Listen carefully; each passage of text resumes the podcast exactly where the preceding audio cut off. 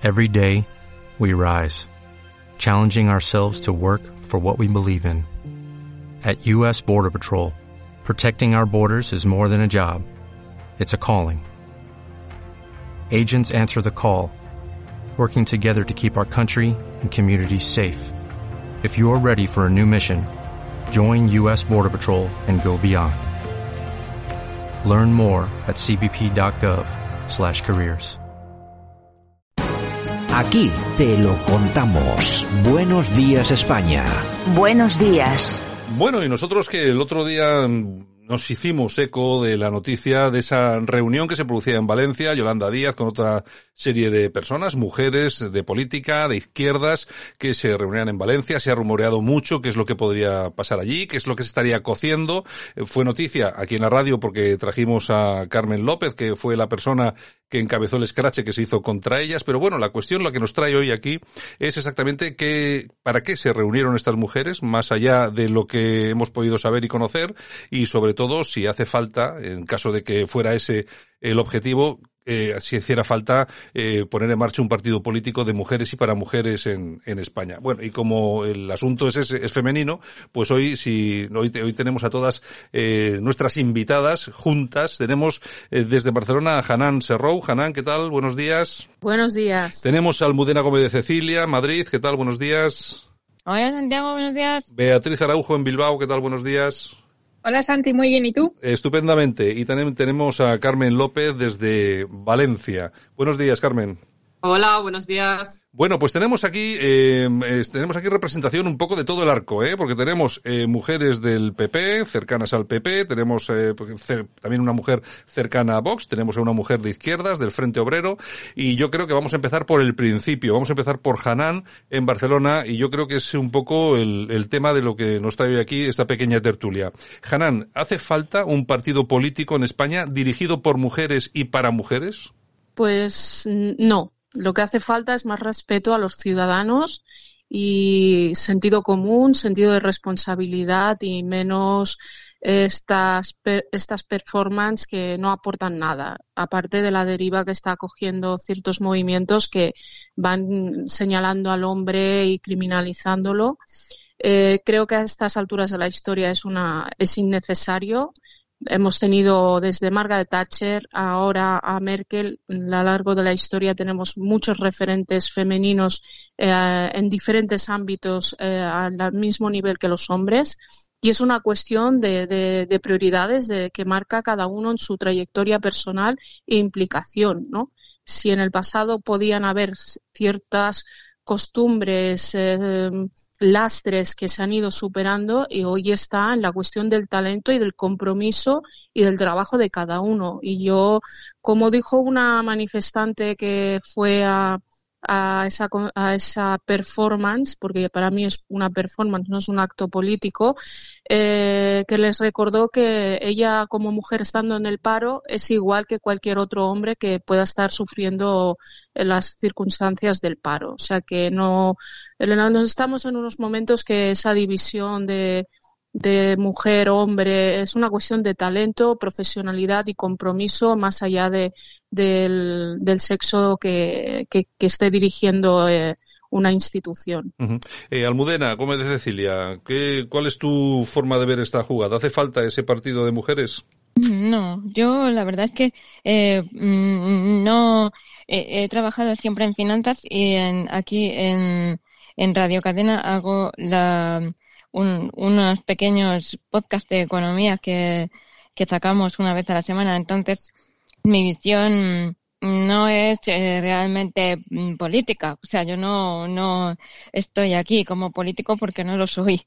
He estado siempre en finanzas y, y la verdad es que a mí estas cosas de la política me sorprenden mucho. Eh, no, yo no, no, no lo entiendo. O sea, me pareció una cosa eh, muy sorprendente yo, mm, la verdad es que siempre he trabajado con las matemáticas. Mm, ha sido mi ámbito de trabajo desde el minuto uno de mi, de mi vida profesional. Y, mm, y entonces, eh, la verdad es que no, no lo puedo entender. O sea, es una cosa que, que, que me deja eh, completamente, o sea, a estas alturas están eh, pensando en hacer un partido político para mujeres. Yo es que la, la idea me parece tan, tan surrealista que, que no sé, o sea, eh, no, no necesitamos eso. Yo siempre he visto que eh, es verdad que mm, hace 50 años, pues la incorporación de la mujer a determinados trabajos no era habitual pero bueno, después eh, las mujeres han ido estudiando eh, y, y, ahora mismo, pues yo en el campo de finanzas, mmm, vamos, creo que hay muchos departamentos donde hay más mujeres que hombres, eh, otros eh, están igual, hay mmm, directores y directoras y no y no entiendo. Es una cosa que, que aquí hay gente de la política que me lo podrá explicar. Para mí es un misterio incomprensible. A estas alturas una cosa semejante eh, Carmen, eh, Carmen López, eh, protagonizaste, el Scratch precisamente en este acto y bueno, también eh, hablamos, porque te entrevisté al día siguiente y hablamos un poco de lo que ocurrió allí, pero yo creo que hoy, eh, aunque aquello lógicamente tenía su importancia por, por vuestra protesta, pero creo que la pregunta de hoy eh, seguramente tiene bastante que ver con todo lo que ocurrió allí, ¿no? Porque yo creo que realmente lo que se estaba haciendo, aparte de poder denominarlo como performance, como decía Hanan, es que yo creo que sí, que se estaba poniendo en marcha una especie de proyecto político de mujeres y para mujeres, ¿no? Sí, mm, creo que es un nuevo, un nuevo proyecto que quiere encabezar Yolanda Díaz. Después de que las figuras eh, femeninas como Yone Belarra o Irene Montero, pues, eh, pues la gente está muy desencantada con esas figuras y ha decidido romper un poco con todo eso y iniciar un proyecto aparte. Uh -huh. Carmen, Ahora bien, Carmen, ¿hace falta ese proyecto o no? Pues mm, yo creo que no. Yo creo que no. Y creo que este proyecto pues continúa con la línea que, tiene esta izquierda del sistema de unirse a todas estas modas como lo es el feminismo para lavarse la cara y esconder lo que realmente hacen, porque eh, recordemos que Yolanda Díaz ya es ministra de Trabajo. Y pues mira, hoy es particular que justo, eh, bueno, los, las protestas de los, de los trabajadores del metal en Cádiz han aumentado, siguen, eh, siguen su marcha y muchísimas más huelgas que se están dando en todo el país con una ministra que, eh, aunque sea mujer y sea eh, comunista como ella se define, no se está ni pronunciando al respecto. Entonces, que sea mujer o no, para mí no es lo determinante. Yo lo que creo es que en España se necesita un partido que sea pues revolucionario, un partido que de verdad apueste por los intereses de la clase trabajadora y que de verdad solucione los problemas tan graves que tenemos en este país. Es que la gente ya está cansada de escuchar de que por el hecho de ser mujeres van a arreglar eh, todos los asuntos, van a hacer una política más eh, feliz y divertida y con menos testosterona, la gente ya, ya se está cansando mucho. Y luego que eh, si nos paramos a, a ver qué miembros tiene esta nueva coalición, pues yo creo que también les va a salir mal porque ellos hablan mucho de unidad también, pero la gente que está dentro son gente que, que es muy trepa y que quiere también su, su parte del pastel dentro de, de, la política española y que si el proyecto no sale bien, eh, no van a ir unos a toda. Bueno. Ya, esa unidad es completamente falsa. Vamos con Beatriz, Beatriz Araujo, en Bilbao. ¿Qué te parece el tema, esa posibilidad de que se ponga en marcha un partido político de mujeres para mujeres eh, y si te parece necesario, claro?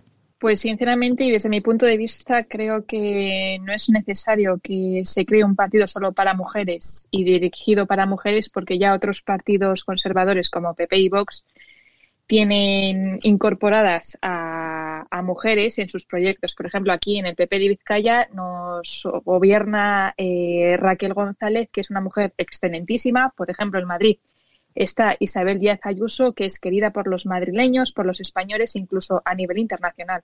O sea, creo que lo que de verdad necesitamos es un gobierno que gestione, pero que gestione bien que sea de hombres, que sea de mujeres, mixto, me da igual, pero que gestione. Y no nos podemos dejar llevar por los populismos uh -huh. eh, y por los discursos baratos.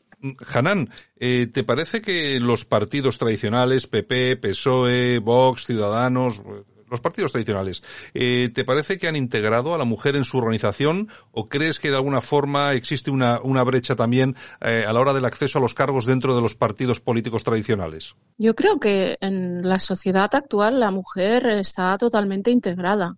otra cosa y como he comentado antes es las prioridades que se marcan su trayectoria y la capacidad de de alguna forma de conciliar la, lo que es la vida personal con la profesional, que esto afecta a todos, hombres y mujeres por igual. Es simplemente es una decisión personal de, de, trayectoria y que las cuotas, yo estoy totalmente en contra de las cuotas, yo creo en la cuota del talento, o sea, una persona con talento, con creatividad, con sentido de responsabilidad, honesta, respetuosa con el ciudadano y gran gestora, eh, tiene, tiene su espacio y tiene que tener su espacio y, igual que cualquier hombre con las mismas cualidades. Yo, ante un dirigente político, yo me, no me guío por su sexo, me guío por sus capacidades, ¿no? Y referentes políticos responsables femeninos hemos tenido eh, desde hace mucho tiempo, ¿no?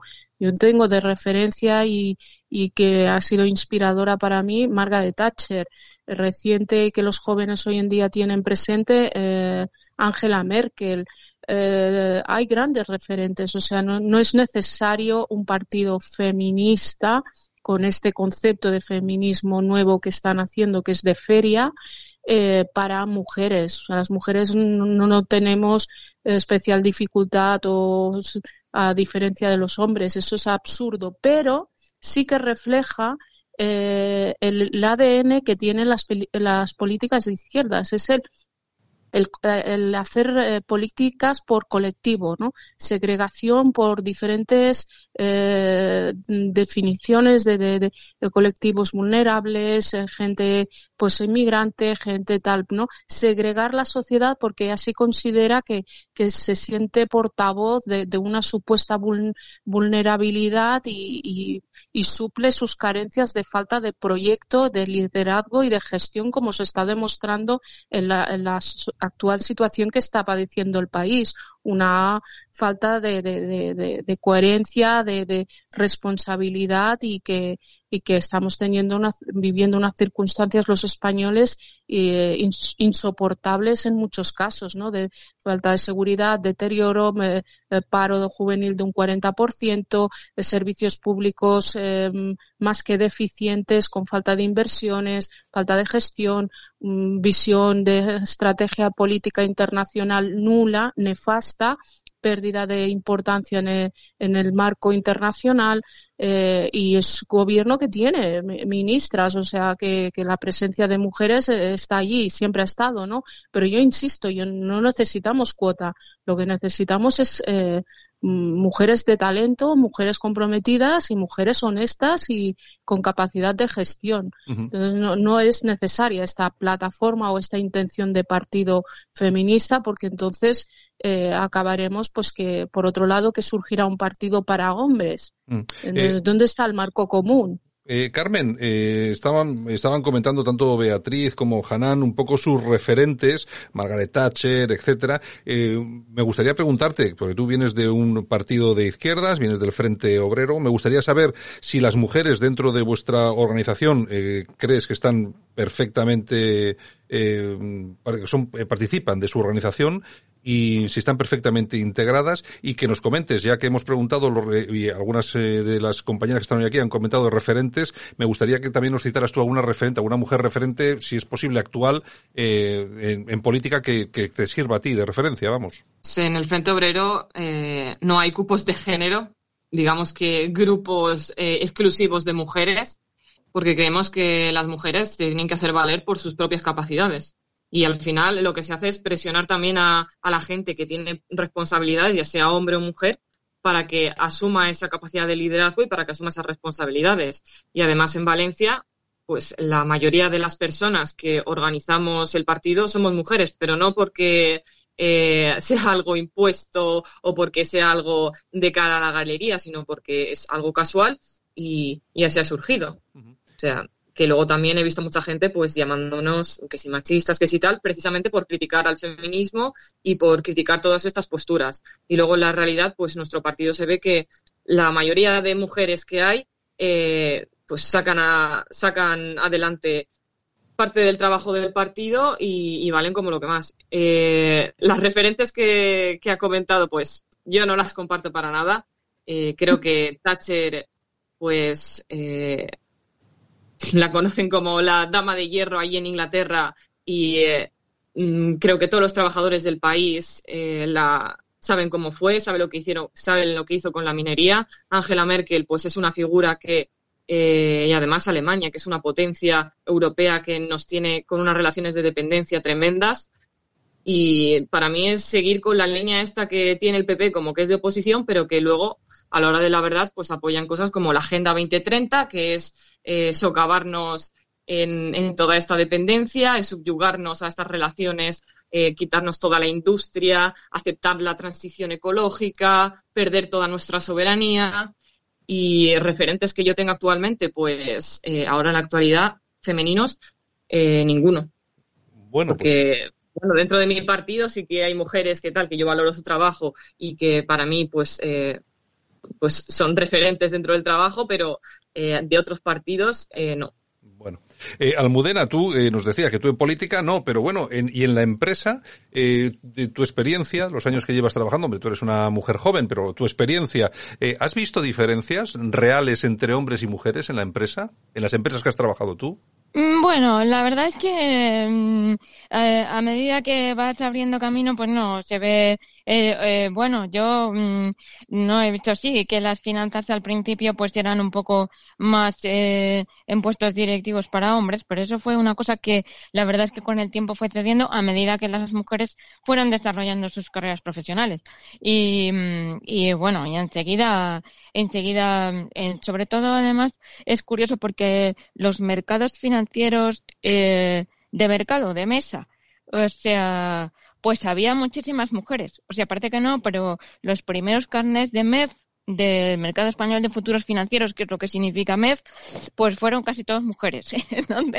bueno, casi todos, pero una gran cantidad. O sea que eh, cuando todavía empezaba, o sea, estaba dando sus primeros pasitos el futuro sobre Rives, aquello estaba lleno de mujeres, te lo digo yo, que iba a las mesas y sí que había chicos eh, jóvenes y sí que había mujeres que eran que trabajaban allí de otra cosa, que les gustó el asunto, eran más mayores y sacaron el carnet de MEF y a, darle a la mesa. O sea que te digo que, que bueno, ahora otra cosa, también es verdad, y eso sí es verdad, que eh, en algunos segmentos, o sea, yo vamos a ver, yo soy liberal. Liberal quiere decir que no es esto sí o esto no, porque es esto. No. Es esto sí o esto no, porque lo he analizado y resulta que al aplicarlo en la práctica es útil o no es útil. Mm. Entonces, lo de la cuota no es para mí sí o no, porque mi posición ideológica es no a ultranza o porque mi posición ideológica es sí a ultranza. No, porque yo soy liberal. Entonces, ¿qué pasa? Que la cuota en algunos sectores y en algunos segmentos y en algunos momentos puede ser útil. Es decir, vamos a ver, ¿qué pasaba? Pues que un director comercial que llevaba 30 años en la empresa podía tener preferencia por algo parecido a él, que sería un muchacho. Entonces, para quitarle la tentación de que siempre sintiera preferencia por elegir algo parecido a él, puedes establecer en un determinado momento, en un determinado sector o en una determinada división de negocio una cuota. Que aquí no hay ni una sola mujer. ¿Qué está pasando aquí? ¿Saben? Puede, puede ser, pues puede ser.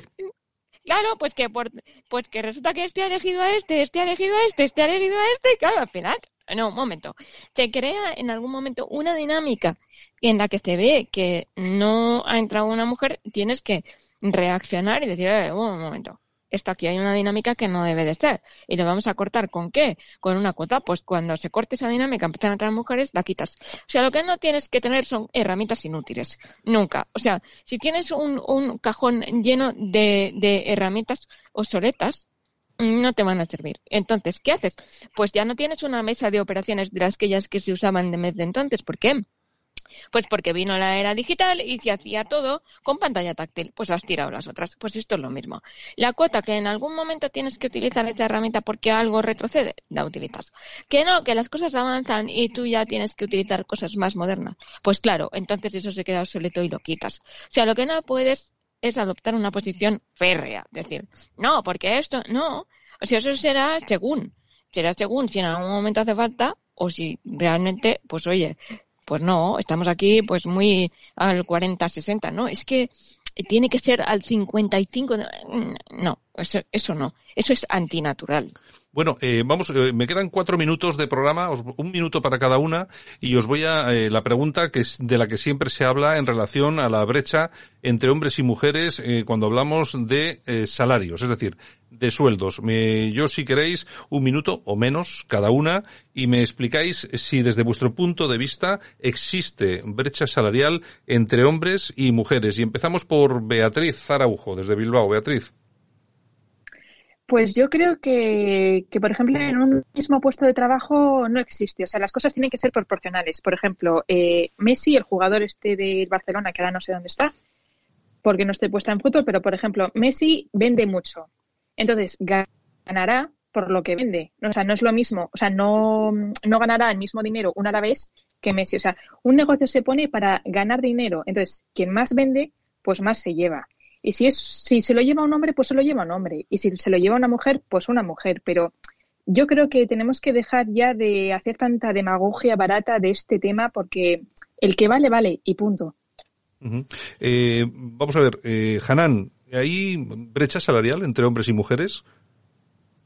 Yo en este caso coincido plenamente con la compañera, o sea, lo, y, y quiero hacer referencia a, una, a un, episodio de Rafa Nadal que se le, se le tachó de cobrar más que sus compañeras de tenis y él eso lo explicó también perfectamente. Es lo que vendes, lo que eres capaz de producir es lo que vas a ganar y de ahí pues el, el que vale, vale, ¿no?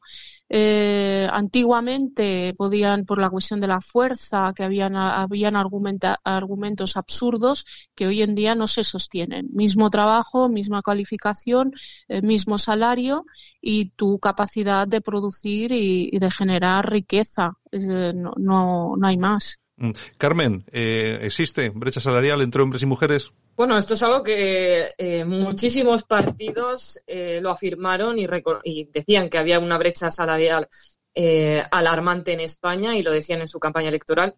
Y es completamente mentira. O sea, es una mentira más para alarmar a la población y hacer que les voten. Pero en España las mujeres cobran igual salario a los hombres. Lo que sí que hay, y sí que es grave, es eh, hay sectores laborales que están feminizados y esos sectores eh, tienen una precarización que sí que es alarmante, porque hay muchas mujeres que no pueden conciliar su vida familiar con su vida laboral y esto hace que pues pierdan pluses de antigüedad y les provoca pues eh, muchos problemas. Pero diferencia salarial no hay, sino pues que se lo pregunten a personas como Hannah Botín, que ha roto su, su techo de cristal. Sí, no, lo ha roto además bien roto. Cuando dices eh, sectores feminizados, ¿a qué te refieres, eh, Carmen? Sectores que, que su ocupación es mayoritariamente femenina, por ejemplo, la limpieza, el cuidado de personas mayores, ese tipo de trabajos que incluso muchas veces eh, son en negro y no tienen ninguna, muchas veces ninguna regularización, por decirlo de alguna manera, eh, pues son más precarios que el resto. Eh, Almudena, tienes 10 segundos. ¿Hay brecha salarial entre hombres y mujeres? No tenemos ni idea, Santi, porque tendríamos que hacer un estudio. Ni idea. Entonces, por ejemplo, en, en dos segundos, ¿por qué no tenemos ni idea? Porque mira, si en un sitio hay más enfermeras mujeres que cobran menos y más médicos hombres que cobran más, te va a salir. Entonces, no, es que hay que hacer un estudio, no hay. Se necesitaría la transparencia de los números para poder hacer un estudio que lo dijera. Pero yo no he visto ninguno que de verdad mm, tenga la transparencia numérica para poder saberlo. No se sabe. Hombre, yo que yo, yo, sí que tengo. Sí, dime, dime. Santiago, yo sí que tengo aquí. Yo tengo los datos aquí del Instituto Nacional de Estadística y no hay diferencia. Te los puedo leer. Restauración y comercio un 3%, menos las mujeres, que para mí es anecdótico. Trabajadores de oficina, un 1%, más las mujeres, más las mujeres cobran, un 1%, y directores y gerentes, un eh, 23%, pero se refiere a directores y, claro, estamos contando con gente que llevan puestos desde hace eh, 40 años. Entonces, sí, pero habría que ver eh, cómo se toma la muestra. No lo sé. Yo es que no, no me puedo a pronunciar. igual salario, a igual salario en España es, es ilegal. O sea, no puedes Claro. cobrar a igual salario, o sea, bajo igual salario. O sea, Claro, no tú, si, tú, estás, tú si estás en una empresa, eres una señora y resulta que tienes a un compañero de trabajo que realizáis el mismo trabajo, que es eh, pasar en el ordenador datos, por ejemplo, y ese señor cobra al mes eh, 57 euros más que tú, tú te vas, lo denuncia y a la empresa se le cae el pelo. Es decir, es ilegal. Es que no puede, no, no puede, no puede producirse. En fin, bueno, eh, yo es que se nos acabó el tiempo, nos hemos ido hoy de tiempo, vamos, que no quiero ni, no quiero ni pensarlo. En todo caso, daros las gracias a las cuatro, a Beatriz Araujo en Bilbao. Gracias, Beatriz. Gracias a ti, Santi, un placer. Almudena, muchas gracias. Gracias. Hanan, un abrazo muy fuerte. Un abrazo. Y Carmen López, un abrazo muy fuerte también para ti. Un abrazo, Santi. Gracias a las cuatro. Swimsuit? Check. Sunscreen? Check. Phone charger? Check. Don't forget to pack the 5 Hour Energy. It fits great in a pocket or carry-on, and the alert feeling will help you arrive ready for anything. Now get 20% off when you use code 5HE Travel at 5hourenergy.com. Expires April 30th. One time use only, not valid with other discounts. Remember, visit 5hourenergy.com and use code 5HE Travel to save 20%.